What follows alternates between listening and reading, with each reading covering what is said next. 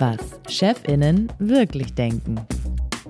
Herzlich willkommen zu unserem Podcast von Zeit und Zeit Online, was Chefinnen wirklich denken. So heißt der Podcast und wir sprechen in diesem Podcast mit Vorgesetzten über Themen, die sie sonst nur ihrem Coach, ihrer Coachin oder ihrer Familie anvertrauen. Mein Name ist Moritz Müller-Wirth, ich bin stellvertretender Chefredakteur der Zeit und neben mir sitzt Leonie Seifert. Sie ist stellvertretende Chefredakteurin von Zeit Online. Hallo Leonie. Hallo Moritz. Wie Sie schon in unseren Titel hören, sind wir Chefs, aber wir haben auch welche. Und heute haben wir einen besonderen Studiogast. Sehr besonders. Uns gegenüber sitzt Pia Frei. Pia hat mit Mitte 20, mit 24, vor gut zehn Jahren mit ihrem Bruder ein Startup gegründet. Es heißt Opinory und man kennt das von diesem Umfragetacho, das man in Online-Artikeln bei anderen Medien manchmal sieht. Zum Beispiel Thema Sarah Wagenknecht und Parteigründung. Was wäre da jetzt die Frage? Stimmt uns das pessimistisch oder optimistisch, dass da eine neue Partei auch von der linken Seite am Horizont auftaucht? So würde man die Frage damit natürlich niemals stellen, sondern viel pointierter. Aber seit einiger Zeit, also seit neun Jahren, ist mein Job innerhalb von Opinory auch nicht mehr die Fragen zu stellen, sondern da gibt es Expertinnen und Experten. Und in diesem Jahr ist noch etwas völlig Neues passiert. Ihr habt Opinory verkauft. Und zwar an ein amerikanisch-indisches Unternehmen. Fast alle Mitarbeitenden sitzen in Mumbai. Wie viele Mitarbeiter sind da jetzt plötzlich? Also wir waren 30 Mitarbeiter, jetzt sind wir in Union mit Affinity, diesem Unternehmen, 460. Okay, und du arbeitest da zwar immer noch, hast aber jetzt zum ersten Mal einen Chef. Ja, nicht zum ersten Mal. Ich hatte auch schon mal einen Chef. Ich war, als wir OpenRe gründeten, war ich Volontärin bei der Welt und an der Axel Springer Akademie. Aber ich habe gemerkt, als das Ganze losging, dass ich das überhaupt nicht mehr gewohnt bin, einen Chef zu haben und jemanden, der da so von oben drauf guckt. Und ich fand es einerseits total toll, dann sagen zu können bei so schwierigen Fragen, na, da, da sind mir die Hände gebunden. Das müssen die da oben entscheiden.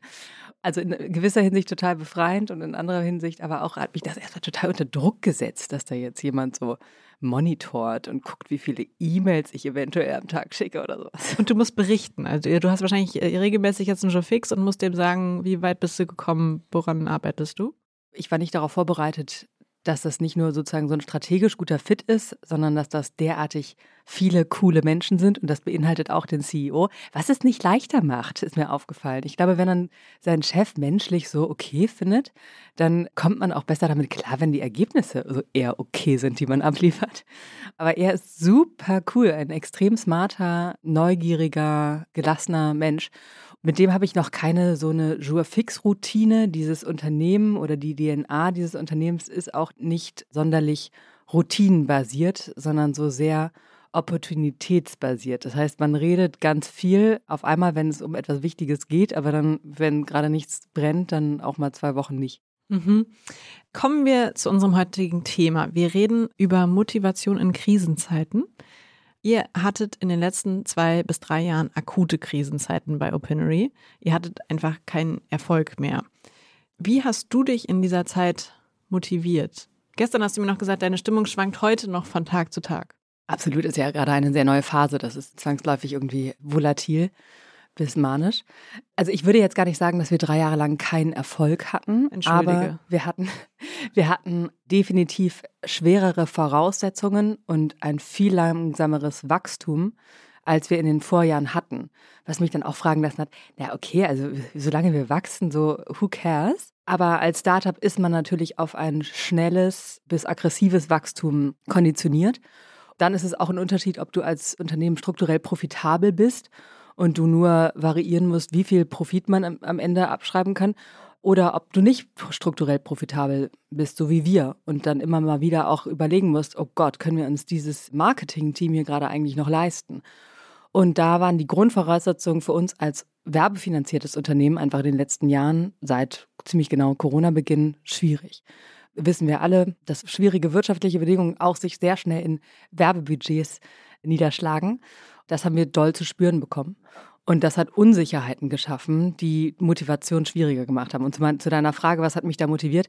Also ich muss ehrlich sagen, streckenweise war das einfach Disziplin und Verantwortungsgefühl und jetzt nicht mit ganz lautem inneren Hurra jeden Morgen ins Büro eiern, sondern ja, Verantwortungsgefühl.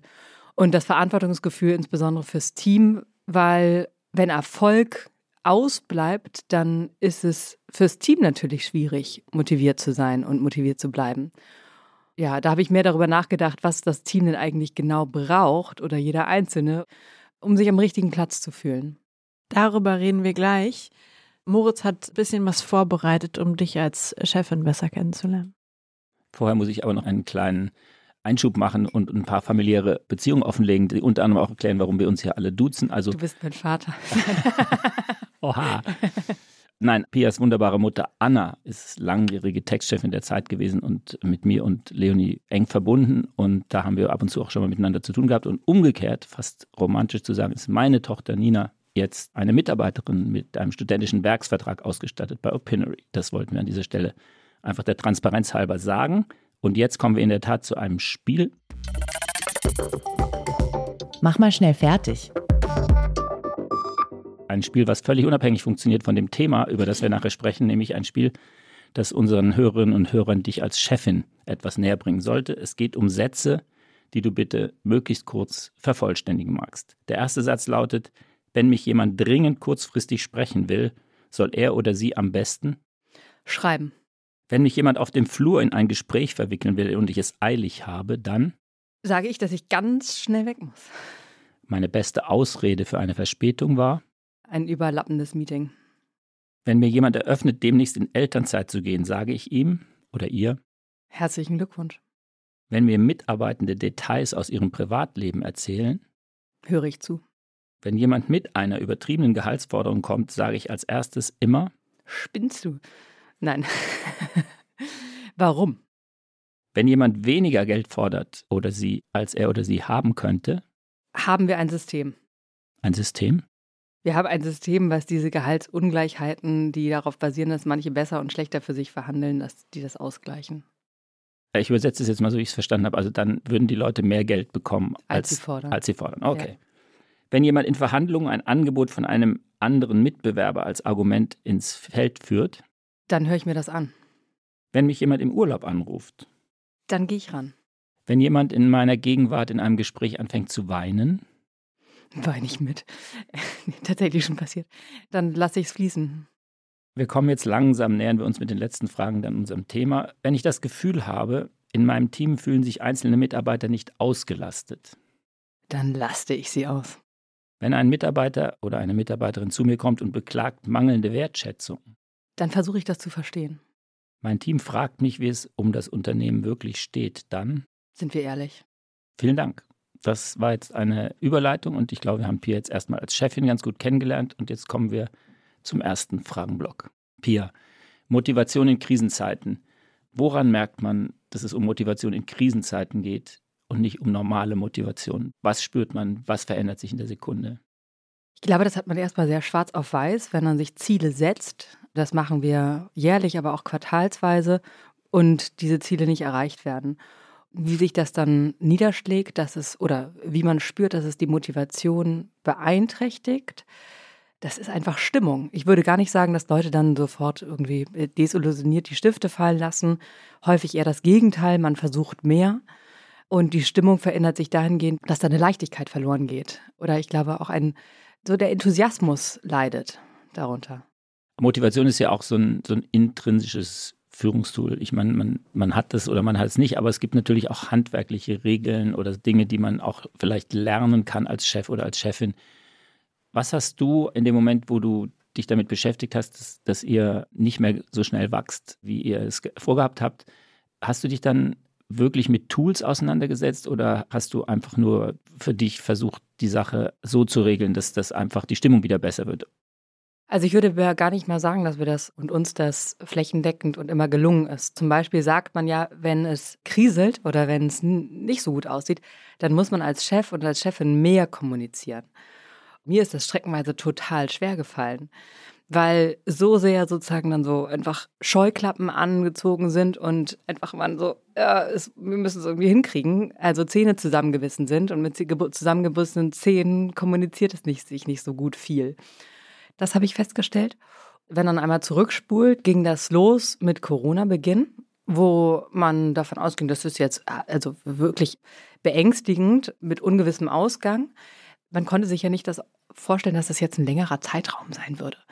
Und da war eine sagenhafte Kreativität im Team, wie beispielsweise die Kurzarbeit genutzt wird. Da haben sich Projektgruppen zusammengetan von Leuten, die einfach in der Kurzarbeit neue Sachen miteinander gemacht haben. So Habt ihr das vorgegeben, ange oder habt ihr es einfach nur forciert? Also war das sozusagen, was aus dem Team rausging oder wo ihr ganz konkret gesagt habt, A, B, C, das ist jetzt wichtig in dieser Situation? Das war ein unglaublich, eine unglaublich kollaborative Zeit, wo jeder, glaube ich, seine Ängste hatte, aber das war da würde ich nicht sagen, dass wir mehr vorgegeben haben, als vom Team kam. Wir haben aber natürlich ein Miteinander und we're in this together. Das haben wir vorgegeben und begünstigt, dass da viel aus dem Team kam.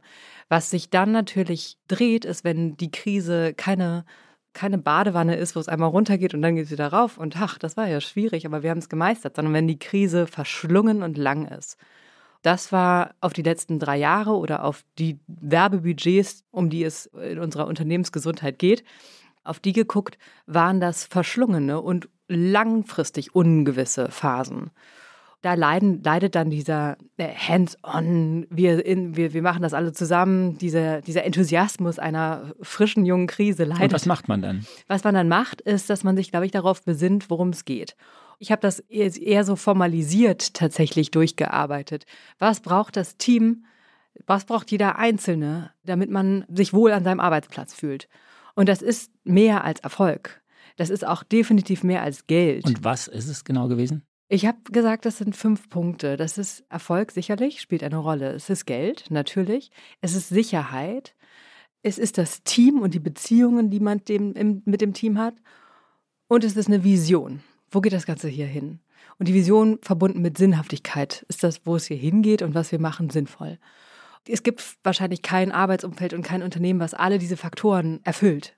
Aber ich glaube, man braucht mindestens zwei Häkchen, damit man sagt, ich bin hier richtig und im, im Idealfall drei und vier.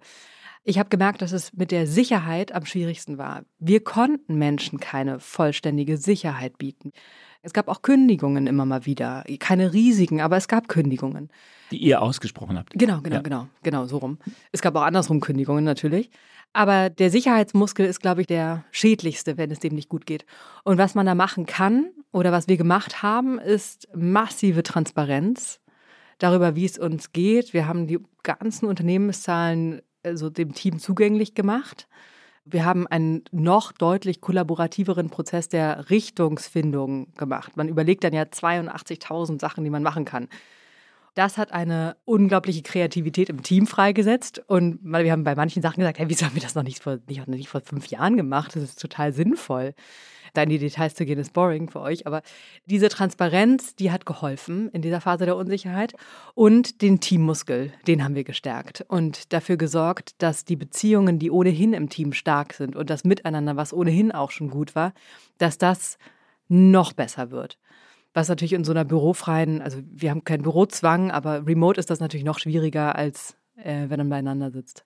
Lass uns mal über diese radikale Transparenz genauer sprechen weil ich mir noch nicht vorstellen kann, wie das ein Team motiviert, wenn du sagst, wir sind am Arsch. Also, wie habt ihr das gemacht? Erstmal, wir waren nie am Arsch. Und ich glaube, wenn man am Arsch ist, dann ist es wieder was völlig anderes. Dann kann man wiederum so einen Überlebensmechanismus aufrufen, so wir schaffen es trotzdem, obwohl wir schon tot sind. Das war ja nie der Fall. Es war nur nicht mehr so erfolgreich und hat dadurch Unsicherheiten geschaffen, weil wir auch nicht sagen konnten, nächstes Quartal ist es bestimmt besser. Who knows? So. Die Transparenz ist, würde ich mal sagen, vielleicht auch in sich noch gar kein richtiger Motivator. Nur mangelnde Transparenz ist ein noch stärkerer mhm. Verunsicherer. Und was waren das für Art von Meetings, in denen ihr dem Team gesagt habt, wie es gerade ausschaut? Wir haben gar keine neuen Meetings dafür geschaffen. Wir haben einfach in die bestehenden Meetings, und das ist unter anderem einmal in der Woche ein All Hands, wo alle beisammenkommen, was, glaube ich, bei einem Unternehmen bei euch ein Riesending ist, bei 30 Menschen natürlich weniger ein Ding. Und wir machen das auch einmal die Woche. Ach so, okay.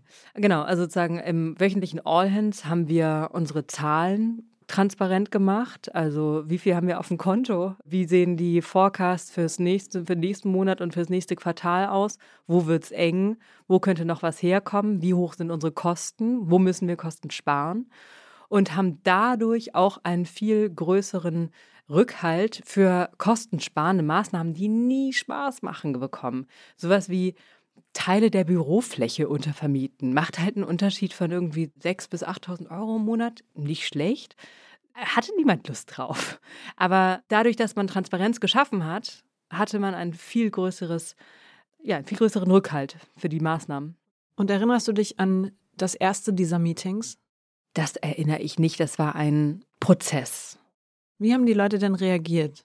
Man kann da gar nicht das Team als Ganzes sehen. Es gibt Menschen, die super aktiv das Unternehmen als Ganzes mitdenken, mit auch einem Verantwortungsbewusstsein fürs große Ganze.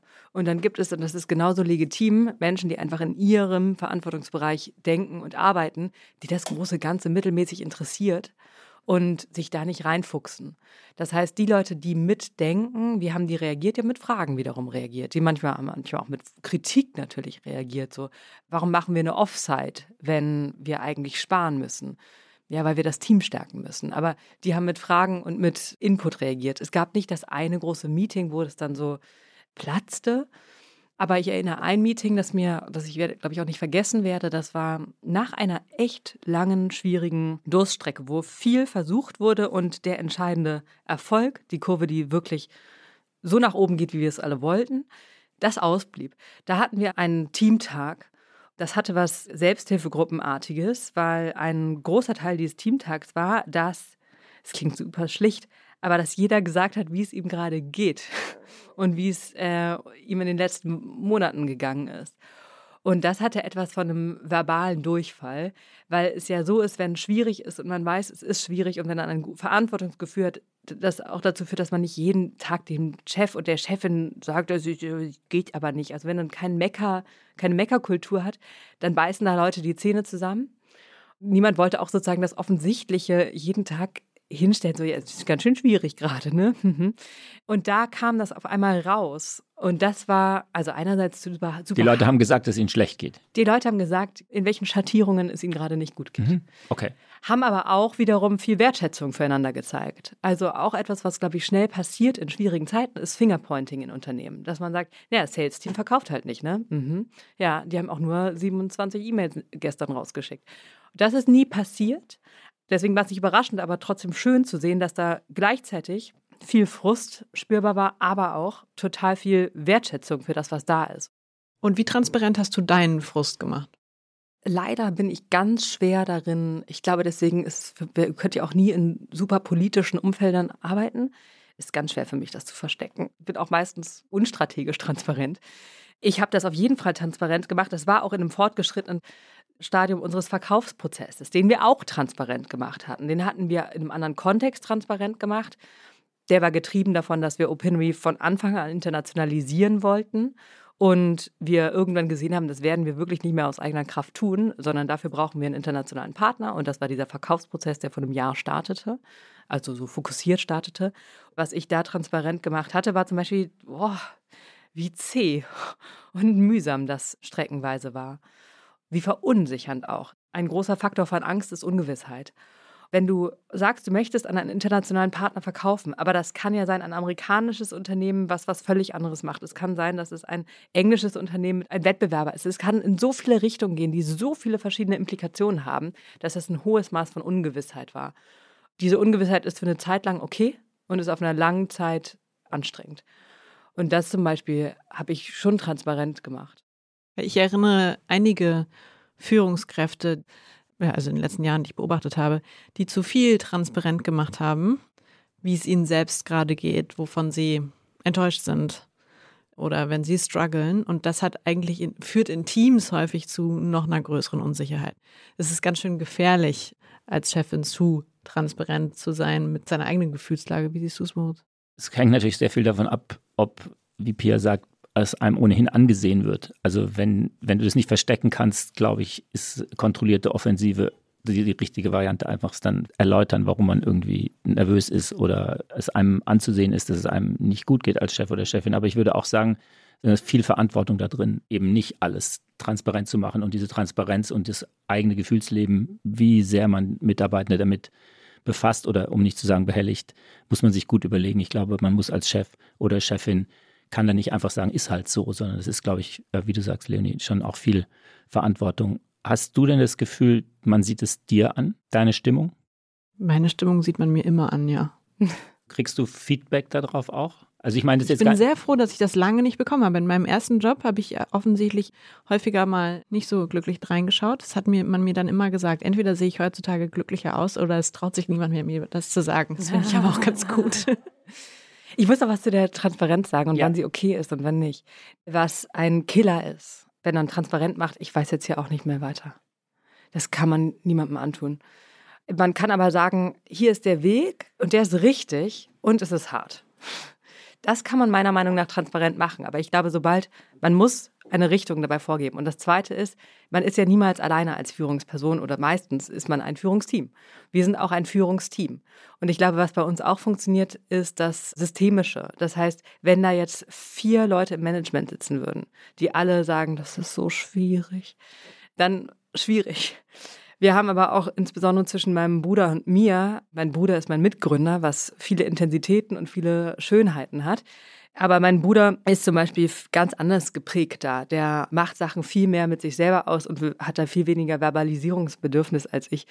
Dadurch, dass ich vielleicht sozusagen dann auch teilweise Stimmungen im Team spiegeln kann und sich damit Leute auch gesehen und verstanden fühlen, während mein Bruder da weniger zeigt und mehr alles gut vermitteln kann, funktioniert das. Mhm. Aber ich glaube, man muss sich bewusst sein, in was für einer Konzentration man unterwegs ist. Und wurde euch diese Transparenz gedankt? Oder hat ihr auch Situationen gehabt, wo die Leute gesagt haben, sie ertragen es nicht oder sie, sie haben, es wurde sozusagen die Angst beschleunigt durch diese Transparenz?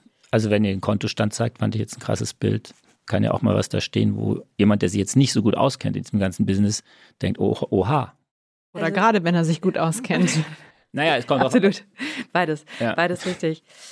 Ich glaube, das maximale Signal, was man zeigen kann als Reaktion, ist eine Kündigung. Und wir hatten auf jeden Fall in diesem Jahr auch Kündigungen. Wir hatten streckenweise mehr Kündigungen, als wir es im Durchschnitt haben. Eigentlich hatten wir immer eine super niedrige Kündigungsrate. Irgendwann hat es sich gehäuft. Das war einfach ein Signal darauf, dass der Verkaufsprozess sich manifestiert in eine bestimmte Richtung mit einem bestimmten Käufer, das eine bestimmte Richtung für Opinory bedeutet. Und das ist natürlich eine Veränderung. Und da haben sich Leute teilweise wiedergefunden und teilweise nicht wiedergefunden. Oder haben gesagt, das dauert mir einfach hier jetzt zu lange, dieser Schritt, der Internationalisierungsschritt, über den wir seit deutlich doch mehr als einem Jahr reden. Da sind Leute gegangen. Und das ist völlig fair enough. Ja, ich habe sozusagen es niemandem übel genommen. Ich habe immer ein paar Menschen wirklich getrauert. Du hast eben was ganz Interessantes gesagt, fand ich. Wenn es einem Unternehmen schlecht geht, sagst du, dann geht es häufig los mit dem, Fingerpointing, also auf irgendwelche Abteilungen zeigen, die halt was schlecht machen. Ja, die hat es auch nicht begriffen, die machen es auch falsch und so, ne? Und es ist total einleuchtend, dass das demotivierend wirkt, so eine Art von Stimmung. Und wie seid ihr davon weggekommen? Also wie habt ihr es geschafft, dass das entweder nicht passiert ist oder dass ihr das eingefangen habt? Habt ihr es überhaupt geschafft? Ich weiß es ja gar nicht.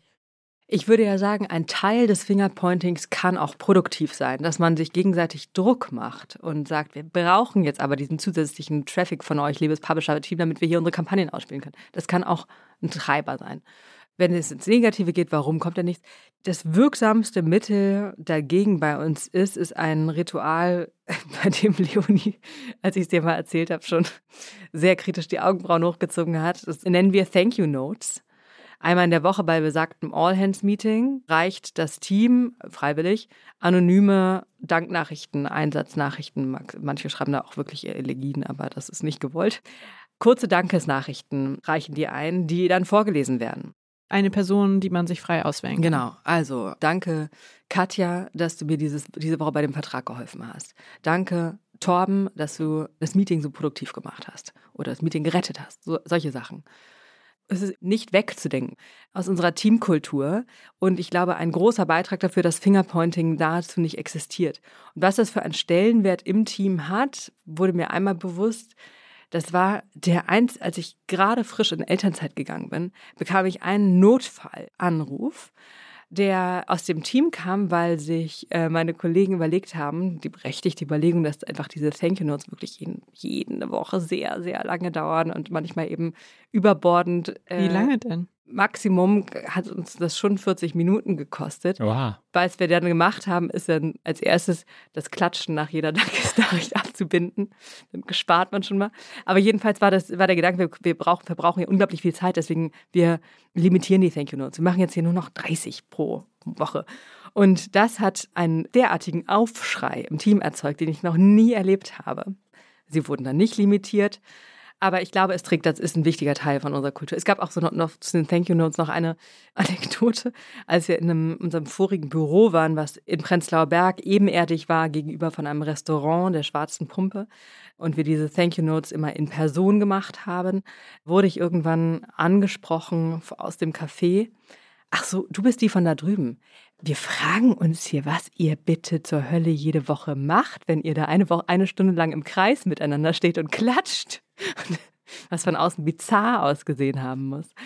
Oder nahezu sektenartig. Aber manchmal braucht man ja solche. Ja, ich glaube, wenn ich das mal einführen würde, dann wären zumindest ein Teil meiner Kolleginnen und Kollegen jetzt gar nicht so schlimm überrascht über mhm. diese Idee von mir. Liegt aber auch daran, dass bei mir ganz andere Leute arbeiten als zum Beispiel bei Moritz. Und Moritz würden alle für bekloppt erklären, ja. wenn er das machen würde. Ja, das würde. Das leitet ganz gut über zu einer Frage, die ich dazu habe. Bei uns würde das dann heißen, ja, können wir auch sagen, wenn wir Leute richtig blöd finden? Also Nein, so ist es nicht gemeint. So ist es nicht eher fuck you notes. Ja, genau. ähm, genau. Also das wäre das, wär das, was bei uns gern sage ich, dass ich sie nett finde, aber ich muss denen ja auch irgendwie sagen können, wenn ich sie blöd finde. Das wollte ich nämlich unabhängig von Leonis Frage an mich jetzt tatsächlich dich fragen, Pia. Wurde dieses offensichtlich sehr, sehr, sehr gewertschätzte Tool nicht auch von Leuten in Frage gestellt, in genau diesem Sinne. Nämlich kann es auch sein, dass ich ein Forum brauche, wo ich dezidiert Leuten auch mal meine Meinung sagen kann, offen. Oder zumindest einfach mal diese Woche niemandem Danke sagen. Also erstmal, man ist nicht gezwungen, Danke zu sagen. Ich schreibe auch nicht jede Woche Danke, Danke Noten. Ein bisschen Aber, Gruppenzwang ist, entsteht dann schon, oder? Nicht? Nee. Okay. Nee, habe ich nicht. Oder okay, das wurde mir zumindest nie zugetragen. Aber was Dampfablassen angeht, Dampfablassen haben wir einfach die Regel, dass man, wenn man wirklich sauer ist, das eher mit dem seinem Vorgesetzten, seiner Vorgesetzten besprechen soll, als mit der Person, auf die man gerade wirklich sauer ist. Weil ich glaube, dass die Emotionalität dem Feedback, was in jeder heftigen Reaktion steckt, nicht immer hilft oder meistens nicht hilft. Also, wenn man böse würde, dann sagen, verpetzen. Wie geht es dann weiter? Also dann kommt jemand zu dir und sagt, ich finde, dass der Typ oder die, oje, oje, das ist eigentlich, die nervt kolossal, außerdem kommt sie immer zu spät und macht zu viele Fehler. Und dann, was passiert dann?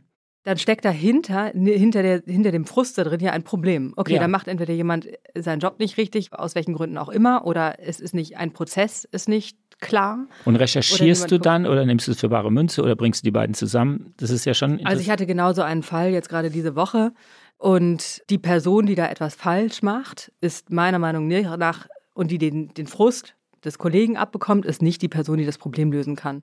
Und das ah, ist ein bisschen um die Ecke, aber dann spreche ich sozusagen mit dem Chef dieser Person, wir haben hier ein Problem und das müssen wir lösen. Also es kommt, glaube ich, ein bisschen auf die Sache drauf an. Es gibt natürlich auch persönliche Vorbehalte, die man hat. Und manchmal verstehe ich die auch, die persönlichen Vorbehalte. Und dann muss ich mir sehr auf die Zunge beißen, nicht zu sagen, I feel you, wäre ich nicht cool. Weil ich als Chefin ja hinter jedem Einzelnen stehe. Persönliche Vorbehalte höre ich mir an, aber da kann ich nichts zu sagen operative Kritik muss ich dann entweder selber lö zu lösen versuchen oder der Person helfen, das zu lösen und den Dampf einmal mitnehmen. Und der Dampf ist ja manchmal auch total berechtigt. Nur ist es nie hilfreich, glaube ich, den in seiner ganzen Kraft der anderen Person ins Gesicht zu pusten. Wir haben ein, ein sehr großes Ausrufezeichen hinter Feedback und haben da einen unglaublich zeitaufwendigen Prozess jedes halbe Jahr 360 Feedbacks, was bedeutet, man gibt nicht jedem im Team, aber vier bis fünf Leuten im Schnitt auf verschiedensten zusammen festgelegten Kategorien Feedback. Und diese Feedbacks werden dann halbjährlich mit dem Manager besprochen und sind auch Basis für Gehaltsverhandlungen man macht nicht die Gehaltsverhandlungen auf Basis von wie viele Leute, Leute finde ich nett, aber diese Gespräche sind Entwicklungsgespräche, die das Feedback von allen mit einbeziehen. Und da kommt viel durch. Ich sage das hier gerade mit so innerer Anspannung, weil, weil dieser Zyklus gerade läuft und äh, ich drei Tage überfällig bin mit meinem Part. Es kostet Kraft, es kostet dem Team viel Zeit, es ist wirklich ein Investment, aber meiner Erfahrung nach ist es neben Ad-Hoc-Feedback, was auch wichtig ist, ein routinierter, ritualisierter Zyklus extrem hilfreich, damit das Team einander sich anguckt. Und, auch und es zahlt auf Motivation eben auch ein, auf unser auch, Thema. Ja. Und es hat wahrscheinlich auch, als die Krise dann kam, hat, das habt ihr wahrscheinlich schon immer auch vorher gemacht mit diesem Feedback-Ritual 360 Grad. Und das war wahrscheinlich auch als Tool in der Krisenzeit wahrscheinlich äh, besonders gefragt.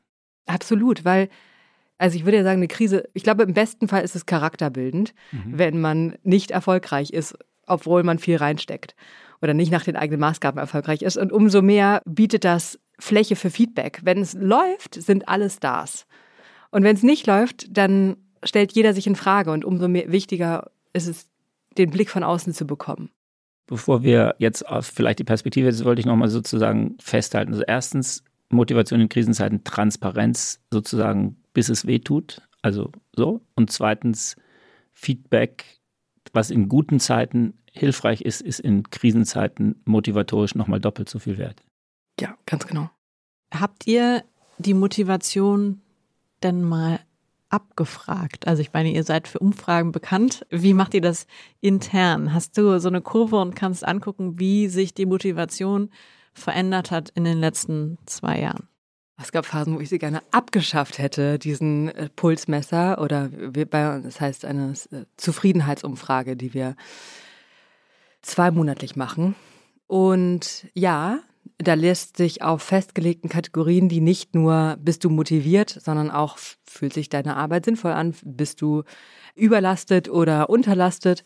Also verschiedene Fragen, da Zahlenwerte eingegeben werden und das war teilweise wirklich sau unangenehm, das anzugucken, weil es natürlich gelitten hat. Was ich interessant fand, war, dass die Motivation bei denjenigen, die was unsere Umsätze angeht, an der Front stehen, die war relativ stabil die wussten, sie sind die, die Euros reinholen und haben sich, glaube ich, gar nicht erlaubt, ins Lamento zu fallen. Die Zufriedenheit war viel weiter unten bei denen, die keine direkte Kontrolle darüber hatten, sondern davon sozusagen das zu spüren bekommen haben, was da fehlt an Wachstum. Interessant. Ihr habt sehr viel erzählt von den Dingen, die ihr da gemacht habt, um die Leute mitzunehmen, zu motivieren. Kann zu viel Kuscheln nicht auch gefährlich werden? Ja. Was macht es mit Menschen, wenn ständig so sehr um sie gesorgt wird? Ist das wirklich immer gut? Mhm. Ich halte es zum Beispiel echt für heikel, wenn sich Teams als Familie bezeichnen. Ich glaube, das ist auch so ein bisschen so ein amerikanisches Ding. We are family. Man ist keine Familie. Wenn man gefeuert werden kann, ist man keine Familie. Das habe ich auch noch mal stärker verstanden, nachdem wir eine erste Kündigungsrunde hatten. Nachdem wir gesagt haben, wir müssen jetzt profitabel werden, wir wollen jetzt profitabel werden. Als Startup ist man häufig erstmal lange Strecken absichtlich defizitär, um zu wachsen und zu ins Wachstum zu investieren. Wir haben da irgendwann den Kurs geändert und gesagt, wir wollen profitabel werden und mussten in dem Kontext, ich glaube, sowas wie 15 Prozent des Teams damals gehen lassen. Und da hat das Kuschelgefühl im Team absolut einen Knick bekommen, weil da, glaube ich, sich viele bewusst geworden sind, wir sind, das ist keine Familie und das ist ein normales Unternehmen, das betriebswirtschaftlich funktioniert. Ich hatte noch nie ein Problem damit, jemandem persönlich oder es wird viel persönliche Wertschätzung bei uns gezeigt. Also nicht so, danke Ops-Team, dass ihr unsere Satisfaction Survey gemacht habt, sondern danke Katja, dass du das gemacht hast als Beispiel. Ich habe nicht die Erfahrung gemacht, dass diese persönliche Wertschätzung, die man zeigt, ein Problem wird, wenn man jemanden gehen lassen muss, sondern auch wenn man jemanden gehen lässt, wenn man jemanden raussetzen muss, was unangenehm für alle Seiten wie Hölle ist, aber für den, der gegangen wird, am dollsten. Da, glaube ich, ist die Wertschätzung, die man für diese Leute meistens hat, am allerwichtigsten. Und da ist eine Kündigung, ich glaube, da zeigt sich viel mehr Charakter eines Unternehmens als in Einstellungen oder in irgendwelchen, auf einer Team-Offsite. Auf einer Team-Offsite ist Party und alle sind happy. Wenn dann jemanden gehen lassen muss, wenn dann gekündigt wird, da zeigt sich eine Team-DNA oder eine, eine, eine Unternehmens-DNA. Und das kann ja sehr hässlich laufen. Und deswegen halte ich die persönliche Wertschätzung, die wir im Team haben, gerade im Kündigungskontext, für super wichtig, damit Leute, die eh einen Bruch haben, wenn sie gegangen werden und es kommt immer unvermittelt, es kann helfen, dass man sich vielleicht zwei Grad weniger dabei in Frage stellt, als man wahrscheinlich tut, wenn man gerade ein Team verlassen muss. Du weißt auch, was ich meine, ne? Ich hänge so ein bisschen an diesem Gedanken, macht es Menschen weniger resilient, halten die weniger auch mal eine harte Ansage aus, wenn man sich die ganze Zeit darum sorgt, wie geht es denen, wie kriege ich mein Team motivierter, jetzt bringe ich noch mal Plätzchen mit und äh, morgen machen wir morgen machen wir Offside und äh, sagen uns Danke. Ja, mir ist da euer Mission Statement eingefallen. Wir passen aufeinander auf. Ich würde sagen, das ist auch so ein ziemlich familiäres Mission Statement, was ihr da habt. Meine Frage wäre schon auch, ich weiß genau, was Leonie meint, ob das, was in guten Zeiten, hast du ja auch so beschrieben, einfach die Motivation potenziert, ob das nicht in schlechten Zeiten einfach auch sehr unglaubwürdig wirken kann. Also, dass man einfach in, für schlechte Zeiten aufeinander aufpassen, weiß ich nicht. Ich glaube, du nimmst Bezug auf Care and Respect. Wir ja. haben so vier festgelegte Werte und davon ist dieses Aufeinander aufpassen, Care und Respect füreinander ist einer. Und andere sind weniger kuschelig, sind Ownership, sind wachsen Richtig. und experimentieren. Das ist nur eins von vielen, genau. stimmt ja. Aber jedenfalls Nein, halte ich das nicht für unglaubwürdig, wenn es auf einmal nicht mehr Konfetti erfolgreich ist. Ich wiederhole mich da, glaube ich, aber ich halte es gerade dafür extrem fundamental, dass man sich gut behandelt, wenn es schwierig ist. Das bedeutet, ich glaube, Leonie, du hast auch ein verzerrtes Bild von unserer Unternehmensrealität. Also es ist nicht so Plätzchen, es ist nicht nur Plätzchenlastig. Bei Plätzchen musste ich eher an uns denken. Ach so. Also ich glaube, die Ansprüche in so einem Unternehmen und in einem Startup zu arbeiten, egal ob es in einer harten Wachstumsphase sind, wo wir jetzt gerade sind, oder in einer schwierigen Phase, wo der erwartete Erfolg nicht kommt, das ist immer extrem beanspruchend und wahrscheinlich nicht in jeder Position, aber es gibt weniger Positionen innerhalb eines Startups, wo man sich so ein bisschen auf seinen operativen Verantwortungsbereich zurückziehen kann und sein Ding machen kann. Man ist, glaube ich, deutlich mehr von den Ups und Downs, von den von der Volatilität eines Startups betroffen. Da ist, glaube ich, einfach ein starker Zusammenhalt entscheidend, um da alle mitzunehmen. Wenn es weniger langsam schwebend ist, wie das in einem etablierten Unternehmen der Fall sein kann. Ja, damit wechseln wir gerade so langsam die Perspektive, das finde ich gut. Lass uns mal darüber sprechen, für wen überhaupt ein Job bei einem Startup wie Opinory was ist. Also man muss sich, wenn, so habe ich dich jetzt verstanden, wenn man sich beim Startup bewirbt, bei einem kleinen, feinen neuen Unternehmen, darauf gefasst machen, das ist jetzt vielleicht nicht ein Job, der sich die nächsten 15 Jahre nicht verändert. Das ist vielleicht so mittelsicher. Sind alle Leute, die sich bei dir bewerben, ist denen das klar? Startup ist ja nicht Startup. Es gibt sozusagen frühphasige Startups, wo ein visionärer Gründer oder Gründerin gerade unter der Dusche eine Idee hat und ein Team von drei Leuten zusammenbaut und, und das Startup nennt, das ist ein völlig anderes Ding als ein Unternehmen, was mit einer Finanzierung ausgestattet, entsprechend auch mit Interessen von externen Geldgebern ausgestattet, einen Pfad erklimmt. Und wir sind immer noch ein Startup, aber jetzt wiederum Teil eines völlig anderen Kontextes als äh, vor fünf Jahren. Also man muss sich die Phase angucken. Alle Phasen haben aber, wie du völlig richtig sagst, gemeinsam. Da gibt es viel und schnellere Veränderungen, die auch jeden Einzelnen betreffen, als wahrscheinlich mehr als in einem etablierten Unternehmen. Die Leute, die sich bei uns bewerben, haben, ich glaube, dadurch, dass es uns eine Weile gibt, wir in unserer Industrie auch irgendwie einen, einen Ruf entwickelt haben, haben wir eine ziemlich hohe Trefferquote oder der Anteil von Menschen, die sich bewerben, die wir zum Gespräch einladen, das ist ja schon eine Selektionsstufe, und die Leute, die da sitzen, wo ich denke, oh, das, das wird wirklich gar nichts, der ist relativ gering. Diese Überwältigung kann man aber vor allem auf juniorigeren Levels haben, wenn man gerade einen Job anfängt, wenn man auch die Tendenz hat, einen Job, jeder nimmt so einen Job immer auf eine Art ernst, aber wenn es der erste Job ist, dann hat man eine, halt eine, eine Tendenz zur Überidentifizierung.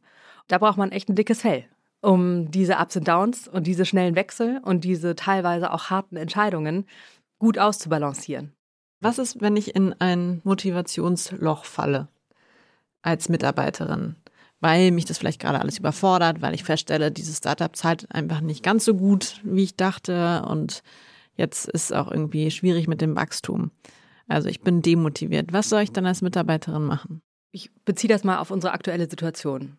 Wir haben sozusagen aus einer langen, schwierigen, kämpfenden Zeit kommend jetzt ein Speedboat geentert in Form unseres Partners, das Unternehmen, was uns gekauft hat, was jetzt auf einmal ganz, ganz, ganz viel anders macht. Nämlich auf einmal Opinory nach diverse andere Märkte trägt. Auf einmal wird Opinory nicht von drei Leuten, sondern von 40 Leuten an Publisher verkauft.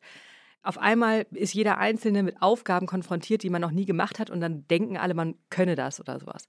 Und was ich da versuche Leuten zu sagen, mir selber auch zu sagen, aber auch genauso Leuten, die, egal in welcher Phase an Bord kommen, versuche zu sagen, nimm dir Zeit, weil ich glaube, es gibt einen Reflex, den vor allem Frauen haben, sich bei Umständen, denen man nicht vertraut ist, erstmal zuerst selber in Frage zu stellen. Kann ich, oh Gott, ich kann das überhaupt nicht. damit macht man sich schon viel kaputt an Erfahrungswert, den man da mitnehmen kann. Deswegen versuche ich zu predigen, guck es dir an. Nimm dir drei Monate, in denen du nichts in Frage stellst, sondern guck es dir an, stell dich nicht, stell dich nicht in Frage, sondern nimm, saug auf, was man aufsaugen kann. Von Angst in Neugier zu wechseln, ist immer eine gute Methode, um mit mangelnder Komfortzone umzugehen. Die Erfahrungswerte einsammeln. Und ich glaube, auf deine Frage, ich bin an, an, einem Job und ich merke, das ist hier, das ist unangenehm. Guck es dir an. Es ist natürlich in einem schnell wachsenden, sich schnell verändernden Unternehmen, egal in welcher Phase, stecken da so viele Erfahrungsebenen drin, so viel Menschliches natürlich auch von Leuten, die da viel reinstecken als Gründer und Gründerinnen. Ich glaube, da lohnt es, opportunistisch zu sein und einfach zu gucken, was kann ich selber hiervon mitnehmen und rausziehen. Wenn ich jetzt als Mitarbeiter oder Mitarbeiterin von den Maßnahmen, die du gerade beschrieben hast, nichts halte. Ich bin kein Mensch, der offen Danke sagen will. Ich bin auch keiner, der an Offsites nach dem dritten Bier dann alle Krisen vergisst. Und ähm, was hattest oh du noch? Das so schlimm, nein, nein, nein, also ich übertreibe jetzt, ja, das ist ja klar. Es ist alles karikiert, was du gesagt hast. Ja, ich, hat, ich fand es beeindruckend, diese, diese Maßnahmen. Ich bin aber trotzdem Mitarbeiter, der weiter an Bord bleiben will. Wie kann ich das artikulieren, dass ich mich zu diesen gruppendynamischen Maßnahmen eher kritisch verhalte, aber trotzdem Teil der Gruppe bleiben will? Also erstmal, ich selber bin auch eher ein Introvert und ich selber schmeiße mich absolut nicht in solche Gruppensituationen mit immer gleich viel Inbrunst rein. Es gibt wirklich keinen Zwang. Aber sage ich dir das, dann gehe ich dann zu dir und sage, Pierre, alle meine Kollegen warten immer drauf, dass dieses Thank you-Ding, ich will es einfach nicht, kann ich einfach, oder, oder soll ich es lieber für mich behalten? Oder also wenn ich damit Probleme habe, wie artikuliere ich das? Oder muss ich das, sollte ich das äh, besser artikulieren oder nicht? Also es kann sein, dass ich da betriebsblind bin mir wurde noch nie zugetragen, dass es da ein Gefühl von Zwang gab. Okay. Und es gab auch viele Gesprächsrunden, wo halt manche sagen, ja, ich finde es genauso, wie der gesagt hat. Und völlig fein. Also das wird nicht später im 360-Feedback negativ aufgegriffen und mhm. gegen dich verwendet. Also das habe ich tatsächlich nicht als Problem erfahren. Zumal ich selber, wie gesagt, eigentlich nicht so eine Teammaus bin. Es gibt ja auch so ein Tool, was wir jetzt auch bei uns ist leider nicht so viel bisher, nicht so oft wahrgenommen worden, dass man Leuten so eine Rotation verschafft, die in ihrer jeweiligen Abteilung, in ihrer jeweiligen Redaktion irgendwie das Gefühl haben, sie haben jetzt schon das meiste erlebt oder gerade irgendwie eine andere Art von Motivationskrise, dass man sagt, okay, geh doch mal aus dem Hamburg-Ressort ins Wirtschaftsressort und schau mhm. dich da mal drei Monate um. Das finanzieren wir oder ermöglichen wir, ersetzen wir die Stelle und so weiter. Ist das für Krisenzeiten auch was, was ihr im Kopf habt, dass man Leuten einfach sozusagen eine Art von Abwechslung verschafft und sie dadurch motiviert? Total und ich liebe das. Gut, dass du es aufgreifst. Wie kam, glaube ich, drauf, weil ich habe super gerne Praktika gemacht und extrem viele Praktika gemacht. Mein Bruder auch. Das war dann irgendwie schade, keine Praktika mehr machen zu können. Wir haben diese internen Wechselmöglichkeiten natürlich viel begrenzter als ihr. Man kann nicht jemandem, der im Sales sitzt und da so ein bisschen gerade alles gesehen hat, sagen, geh doch mal ins Office Management. Und deswegen haben wir Mini-Internships eingeführt, die, muss man sagen, in Remote-Zeit natürlich schwieriger sind. Aber haben wir Mini-Internships eingeführt, die, wo wir mit befreundeten Unternehmen Wechselmodelle gemacht haben. Also für zwei bis vier Wochen Leute von uns rübergeschickt haben und welche zu uns geholt haben. Es war immer so fruchtbar.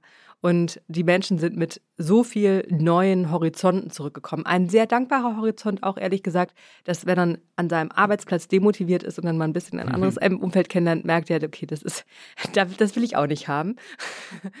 Und da vielleicht etwas die Relationen wieder gerade gerückt mhm. bekommen. Aber darum geht es nur sekundär. Aber vor allem einfach Erfahrungen sammeln kann, die man braucht. Und andersrum fand ich es total toll. Wir hatten mal jemanden von der DPA da, der für, glaube ich, drei Wochen bei uns war. Der hat super Impulse bei uns redaktionell gegeben. Der hat wiederum dort verschiedene Prozesse, die wir haben, bei sich eingeführt, was mich total stolz gemacht hat.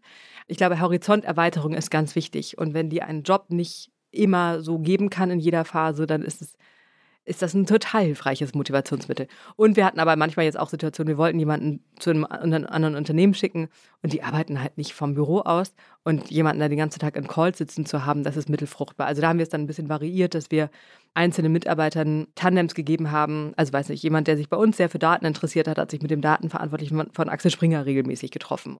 Das war eine Variante, die aber auch funktioniert hat. Um nochmal äh, bei dem Motivationsloch äh, zu bleiben ich erlebe immer wieder, vielleicht gar nicht so sehr im Beruf, weil eben nicht der Mitarbeiter, die Mitarbeiterin zu mir kommt und sagt, ich bin Motivationsloch, deshalb erlebe ich es eher im Freundeskreis. Also, es dauert an. Die Chefin hat meinetwegen, so wie du gerade eben gesagt, stress dich nicht, mach erstmal weiter, guck mal. Aber ich stelle nach drei Monaten fest, ich bin immer noch total demotiviert und es liegt irgendwie an diesem Job und ja, manchmal liegt es auch noch am Privaten, aber ich sehe hier irgendwie keine Aufgabe, die mich gerade nach vorne bringt. Vielleicht irgendwie zu viel Leerlauf. Sag ich das meiner Chefin? Ja. Wie sage ich das? Also ich glaube, was hilft, ist es, wie immer bei Feedback, als ich Botschaft zu, zu formulieren. Also mir geht es hier gerade nicht gut und nicht alles hier ist scheiße, weil da geht das Gespräch in eine Richtung, in die man es nicht haben möchte. Dann fühle ich mich als Chefin in der Rolle zu sagen, nee, Moment, das ist ja aber, guck mal hier, das ist deswegen und das ist gerade nicht scheiße und hier geht es gerade in genau die richtige Richtung. Ist ja gar nicht das Gespräch, was man führen möchte, wenn man selber demotiviert ist. Ich mag es nicht, Leute zu lange zu halten, wenn die gehen wollen. Also mir hat es immer total geholfen, wenn Leute gesagt haben, ich bin hier nicht mehr am richtigen Platz, glaube ich. Das ist aber schon ein Schritt weiter, die Erkenntnis, ich bin nicht am richtigen Platz. Davor kann eine sehr lange Zeit sein, in der man nicht motiviert ist. Ja, dann kann man als Chefin aber auch die Position entern, konstruktiv zu fragen, bist du, fühlst du dich noch da noch am richtigen Platz? Wo möchtest du denn eigentlich hin? Können wir dir das bieten? Dann kann es ein Gespräch mit einer Richtung werden.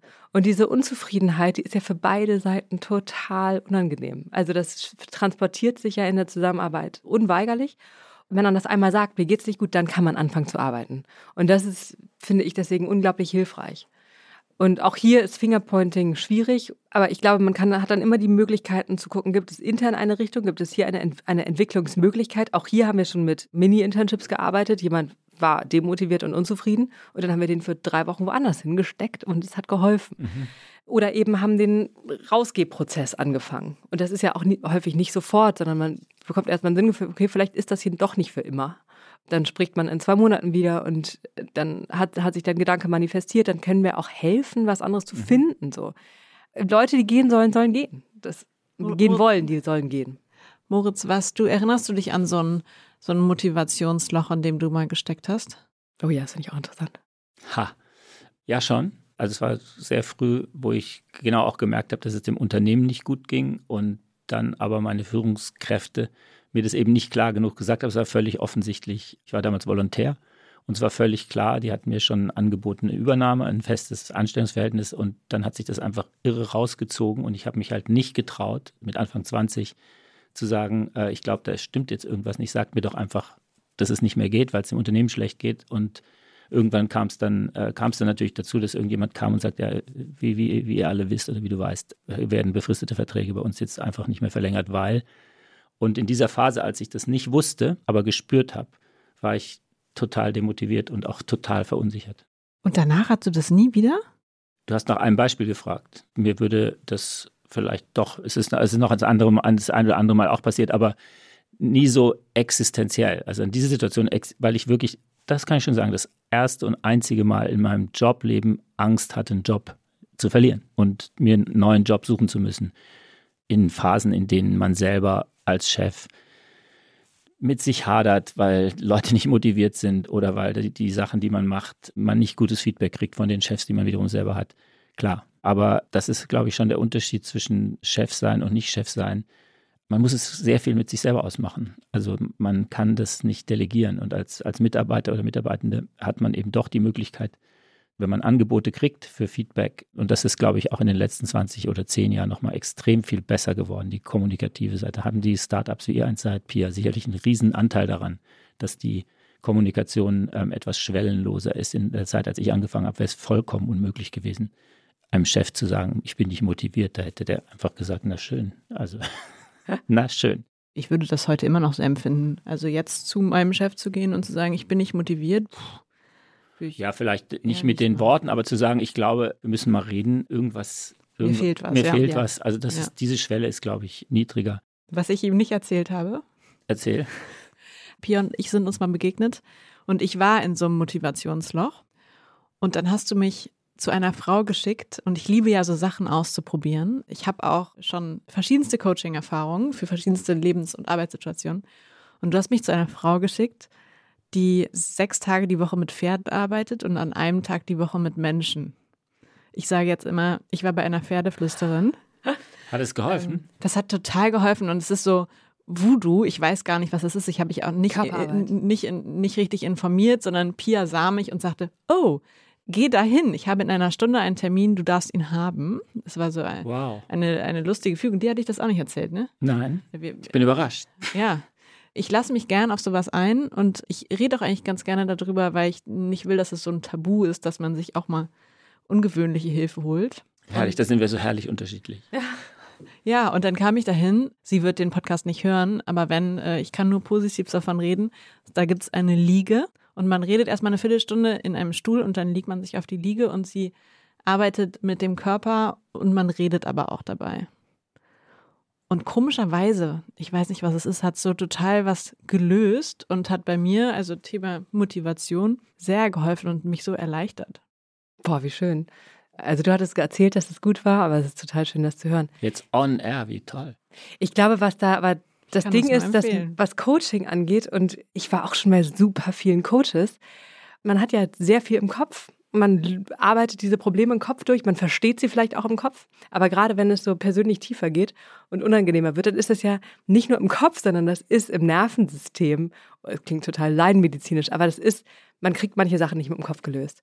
Und da habe ich gemerkt, es ist manchmal wirklich effizienter über den Körper zu gehen. So schlicht wie es ist, irgendwie man, man hat Angst und zieht die Schultern hoch. Und mit den Schultern dann zu arbeiten, was die Angst betrifft. Ich erlebe das als extrem stark und ich glaube, diese Körperarbeit, ich glaube, das wird in den nächsten Jahren überhaupt nicht mehr ungewöhnlich und unkonventionell. Ich glaube, das ist die nächste. Ich wollte gerade sagen, es ist ja, also im Prinzip ist ja auch Yoga, es ist ja dieselbe, es ist ja dasselbe, dass du sozusagen, und diesen Satz, vielleicht kommen wir dann zum Schluss, diesen Satz, man kann nicht alles mit dem Kopf lösen, ist, glaube ich, ein Satz, auf den wir uns alle verständigen können hier. Ja. Ich würde sagen, man kann das meiste nicht mit dem Kopf lösen. Nein, aber das ist eine Tendenz, die, glaube ich, auch in dem eben beschriebenen Sinne wirklich segensreich sich verändert und verändert hat in den letzten Jahren, dadurch, dass Unternehmen wie ihr eine andere Kultur hat und durch Corona natürlich auch nochmal, dass eben einfach da alle in der gleichen äh, schicksalshaften Situation waren und eine Offenheit plötzlich auch zwischen Hierarchieebenen entstanden ist, die eben, die man vorher noch nicht so kannte. Darf ich noch eine Sache sagen? Unbedingt. Sie brennt mir wirklich unter den Nägeln. Wir haben derartig viele Stellen zu besetzen. Du machst jetzt hier Werbung? We are hiring. Ja, wir wachsen. Das sind gute Nachrichten zum Schluss. herzlichen Dank. Das war eine neue Folge von Was Chefinnen wirklich denken. Vielen herzlichen Dank, liebe Pia. Wenn Sie, liebe Zuhörerinnen und Zuhörer, Feedback haben oder uns einen Gast, eine Gästin vorschlagen wollen, wobei ich dazu sagen muss, unsere Liste wächst, weil wir relativ viele Namen zugeschickt bekommen und wir sind jetzt mindestens bei Ostern angelangt. Aber Sie können uns schreiben an chefinnen.zeit.de. Bis zum nächsten Mal. Ciao. Tschüss. Was Chefinnen wirklich denken, ist ein Podcast von Zeit und Zeit Online, produziert von Pool Artists.